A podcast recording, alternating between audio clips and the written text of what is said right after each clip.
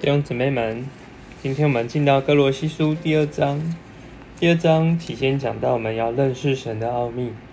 那首先在这里说二节，啊，保罗鼓励这些甚至没有见过保罗面的人，要竭力奋斗，叫他们心得安慰，然后在悟性上有充分的确信。里面重点，能以完全认识神的奥秘，就是基督。所以这个奥秘呢，指的就是基督。那么我们要在悟性上能够来认识他。三节说到，以为一切智慧和知识的宝藏都藏在它里面。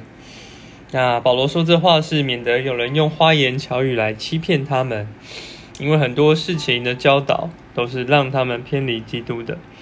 好，那在我们就来看这个八节开始，就讲有哪些人、哪些事。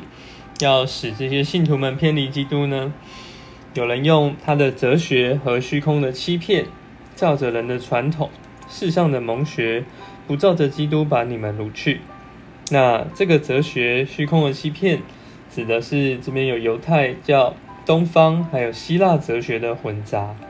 那其实人在得到一些哲学、一些对于人生的概念、想法之后，诶，其实就对于神会有自己的一套想象、一套的观念、一套的人生哲学观。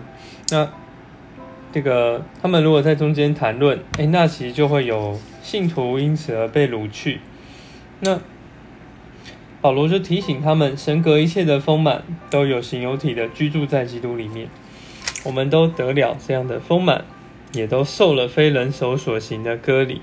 那这是指的基借着基督的死。所成就的，基督脱去基督的割礼，就是上十字架，脱去了肉体，我们在受受尽中与他一同的埋葬。那所以看见我们受尽，并不是一个仪式，什么外在的这个宗教仪规条，它乃是有这个实际的意义。我们就与基督一同的复活了。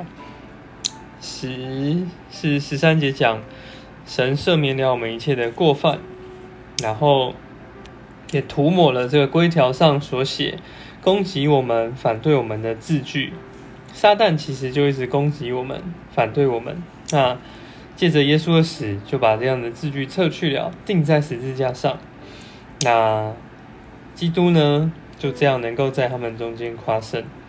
那十六节又提到另外一面。不拘在饮食、节期、月朔、安息日方面，都不可让人论断你们。那其实这指的就是，呃，犹太教的教徒呢，叫他们来遵守这样的规范，然后呢，所以要叫他们来守这样的规条。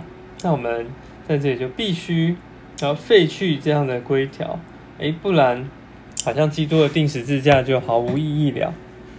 那这些呢，原本都是要来之事的影儿，那实体却属于基督。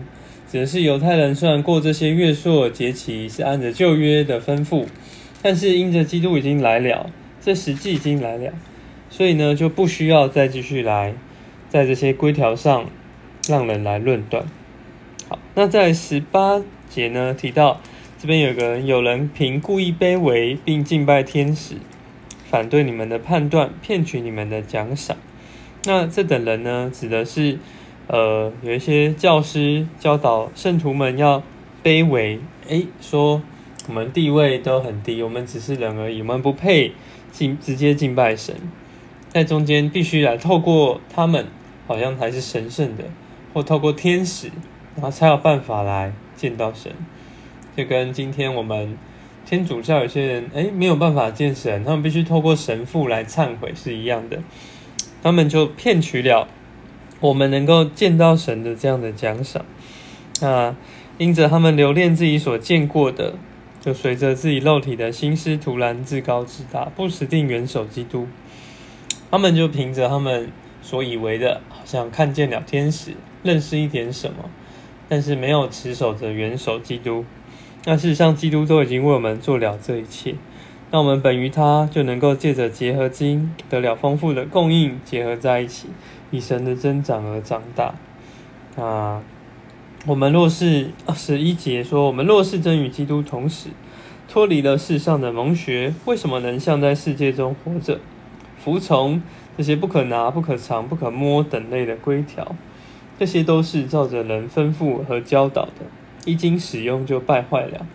那这些事呢，虽然可以这个表现说我们是卑微苦待自己的，但是在克制肉体的放纵上却毫无价值。很多人虽然守这些规条，诶，但是还是放纵他们的肉体，所以这样的规条对人的生命是毫无注意，没有任何的帮助。那我们必须这个看重这个十九节，让我们能够本于元首，借着结和经，借着弟兄姊妹得了丰富的供应，并结合在一起，以神的增长而长大。主啊，愿这样的话是提醒我们。不落入这个宗教的规条、世上的哲学，还有这个其他人的欺骗之中，主啊不让我们陷入主啊这样的范围里，能够持定元首基督，你做我们的守卫，也让我们能够借着连于弟兄姊妹，借着结合经，得了这样丰富的供应。谢谢主，阿门。